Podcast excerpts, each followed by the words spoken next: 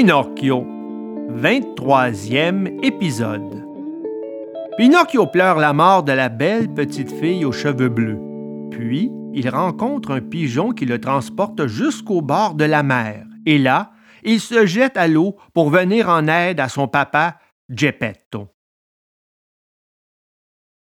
Dès que Pinocchio ne sentit plus ce lourd collier désagréable et humiliant autour de son cou, il se mit à s'enfuir à travers champs, sans s'arrêter une minute, jusqu'à ce qu'il eût rejoint la grande route qui le ramènerait à la maison de la fée.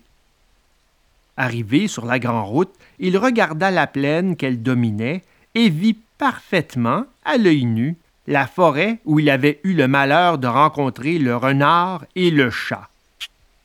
Il vit s'élever au milieu des arbres la cime du grand chêne, auquel il avait été pendu. Mais qu'il regarda d'un côté ou de l'autre, il ne vit nulle part la petite maison de la belle enfant aux cheveux bleus. Alors il eut une espèce de triste pressentiment, et, se mettant à courir de toute la force qui lui restait encore dans les jambes, il se retrouva en quelques minutes dans le pré où s'élevait naguère la petite maison blanche. Mais il n'y avait plus de petite maison blanche. Il y avait, à sa place, une dalle de marbre sur laquelle on pouvait lire cette douloureuse inscription. Sigi la petite fille aux cheveux bleus, morte de chagrin pour avoir été abandonnée par son petit frère Pinocchio. Je vous laisse imaginer l'état du pantin quand il eut déchiffré tant bien que mal cette inscription. Il tomba face contre terre et, couvrant de mille baisers cette pierre mortuaire, il éclata en sanglots. Il pleura toute la nuit. Et le lendemain matin, au lever du jour, il pleurait encore, bien que n'ayant plus de larmes dans les yeux. Et ses cris et ses plaintes étaient si déchirants et si perçants que toutes les collines alentour en renvoyaient l'écho. Et au milieu de ses larmes, il disait Oh, ma fille, pourquoi es-tu morte? Pourquoi ne suis-je pas mort à ta place? moi qui suis si méchant, alors que tu étais si bonne? Et mon père, au petit lettre.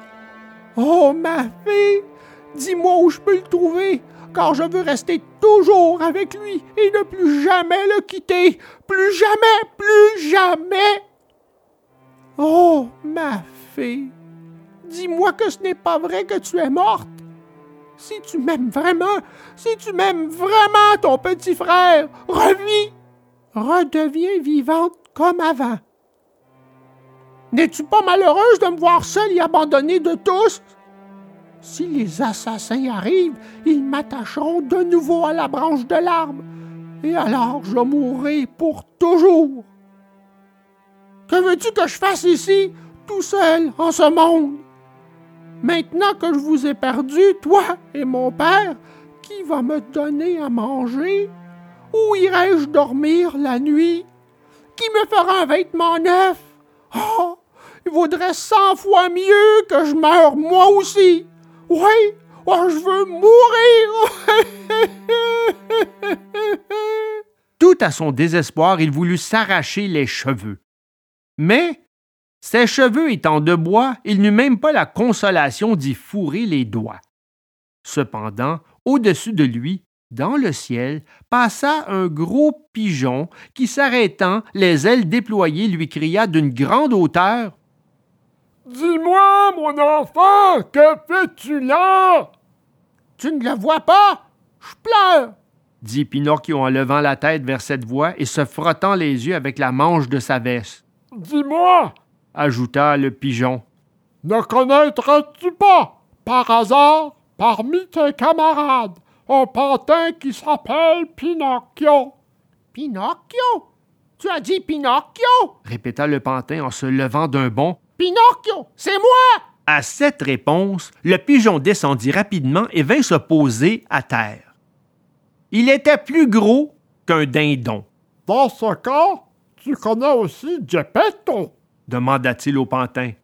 Si je le connais, c'est mon pauvre papa. Il t'a peut-être parlé de moi. Tu me conduis auprès de lui, mais il est toujours vivant. Réponds-moi, je t'en supplie, il est toujours vivant. Je l'ai laissé il y a trois jours, au bord de la mer. Que faisait-il?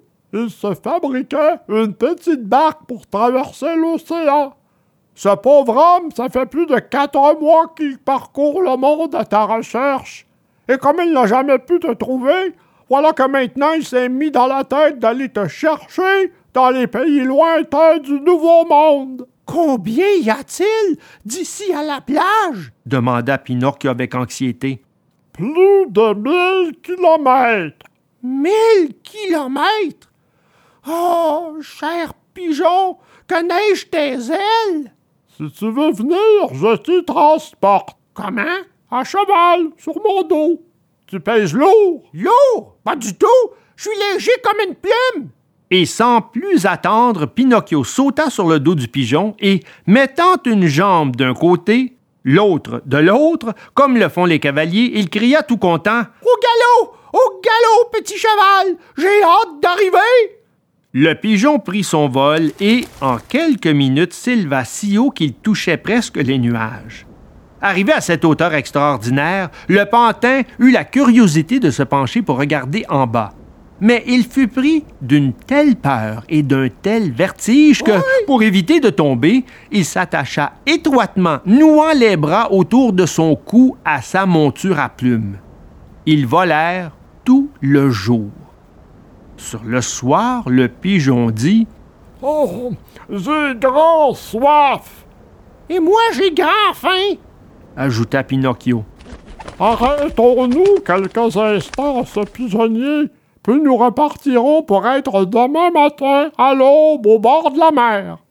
Ils entrèrent dans un pigeonnier désert, où il y avait seulement une bassine pleine d'eau et un panier rempli de vesses. Le pantin de toute sa vie n'avait jamais pu souffrir les vesses. À l'entendre, elle lui donnait la nausée, elle lui retournait l'estomac. Mais ce soir-là, il en mangea à en éclater. Et quand il les eut presque finis, il se tourna vers le pigeon et lui dit Je n'aurais jamais cru que les vesses soient aussi bonnes. Il faut le savoir, mon garçon, répliqua le pigeon. Quand la faim parle vraiment et qu'il n'y a rien d'autre à manger, même les vestes deviennent exquises. La faim supprime caprice et gourmandise. On fit en vitesse un petit somme et en route. Le lendemain matin, ils arrivèrent au bord de la mer. Le pigeon déposa à terre Pinocchio et, ne voulant même pas s'entendre infliger des remerciements pour la bonne action qu'il avait faite, il reprit aussitôt son vol et disparut. La plage était pleine de gens qui criaient et gesticulaient en regardant vers la mer. Qu'est-il arrivé? demanda Pinocchio à une petite vieille. Il est arrivé qu'un pauvre papa, ayant perdu son petit garçon, a voulu monter dans une petite barque pour aller le chercher au-delà des mers. Et la mer aujourd'hui est très mauvaise et la barque est sur le point de sombrer. Où est la barque? La voici, là-bas. Regardez où je pointe mon doigt dit la vieille en désignant une minuscule embarcation qui, vue à cette distance, avait l'air d'une coque de noix avec à l'intérieur un petit homme tout petit, petit. Pinocchio fixa les yeux de ce côté et, après avoir regardé attentivement, il lança soudain un cri perçant. C'est mon papa! C'est mon papa! Cependant, la petite barque, battue par des vagues furieuses, tantôt disparaissait, tantôt réapparaissait, surnageant sur les crêtes. Et Pinocchio, debout sur la pointe d'un haut rocher, n'arrêtait pas d'appeler son papa par son nom et de lui faire des signaux avec ses mains, avec son mouchoir et même avec son petit chapeau. Et il sembla que Geppetto, bien que fort éloigné du rivage, ait reconnu son fils, car il enleva lui aussi son chapeau, lui fit un salut et par geste lui fit comprendre qu'il serait volontiers retourné en arrière, mais que la mer était si grosse qu'il ne pouvait ramer ni se rapprocher de la terre. Tout à coup arriva une vague terrible et la barque disparut. On attendit qu'elle revienne à la surface, mais la barque ne reparut plus. Pauvre homme! dirent alors les pêcheurs qui s'étaient rassemblés sur la plage, et marmonnant à voix basse une prière, ils se mirent en mouvement pour retourner chez eux. Mais ils entendirent un cri désespéré, et, se retournant, ils virent un petit garçon qui, du haut d'un rocher, se jetait à la mer en criant Je vais sauver mon papa Étant tout en bois, Pinocchio flottait facilement et nageait comme un poisson. Tantôt on le voyait disparaître sous l'eau, emporté par la fureur des flots, tantôt il réapparaissait, une jambe ou un bras hors de l'eau, à une très grande distance du rivage. Finalement, ils le perdirent de vue. Il avait disparu. Pauvre enfant, dirent alors les pêcheurs qui s'étaient rassemblés sur la plage, et marmonnant à voix basse une prière, ils s'en retournèrent chez eux.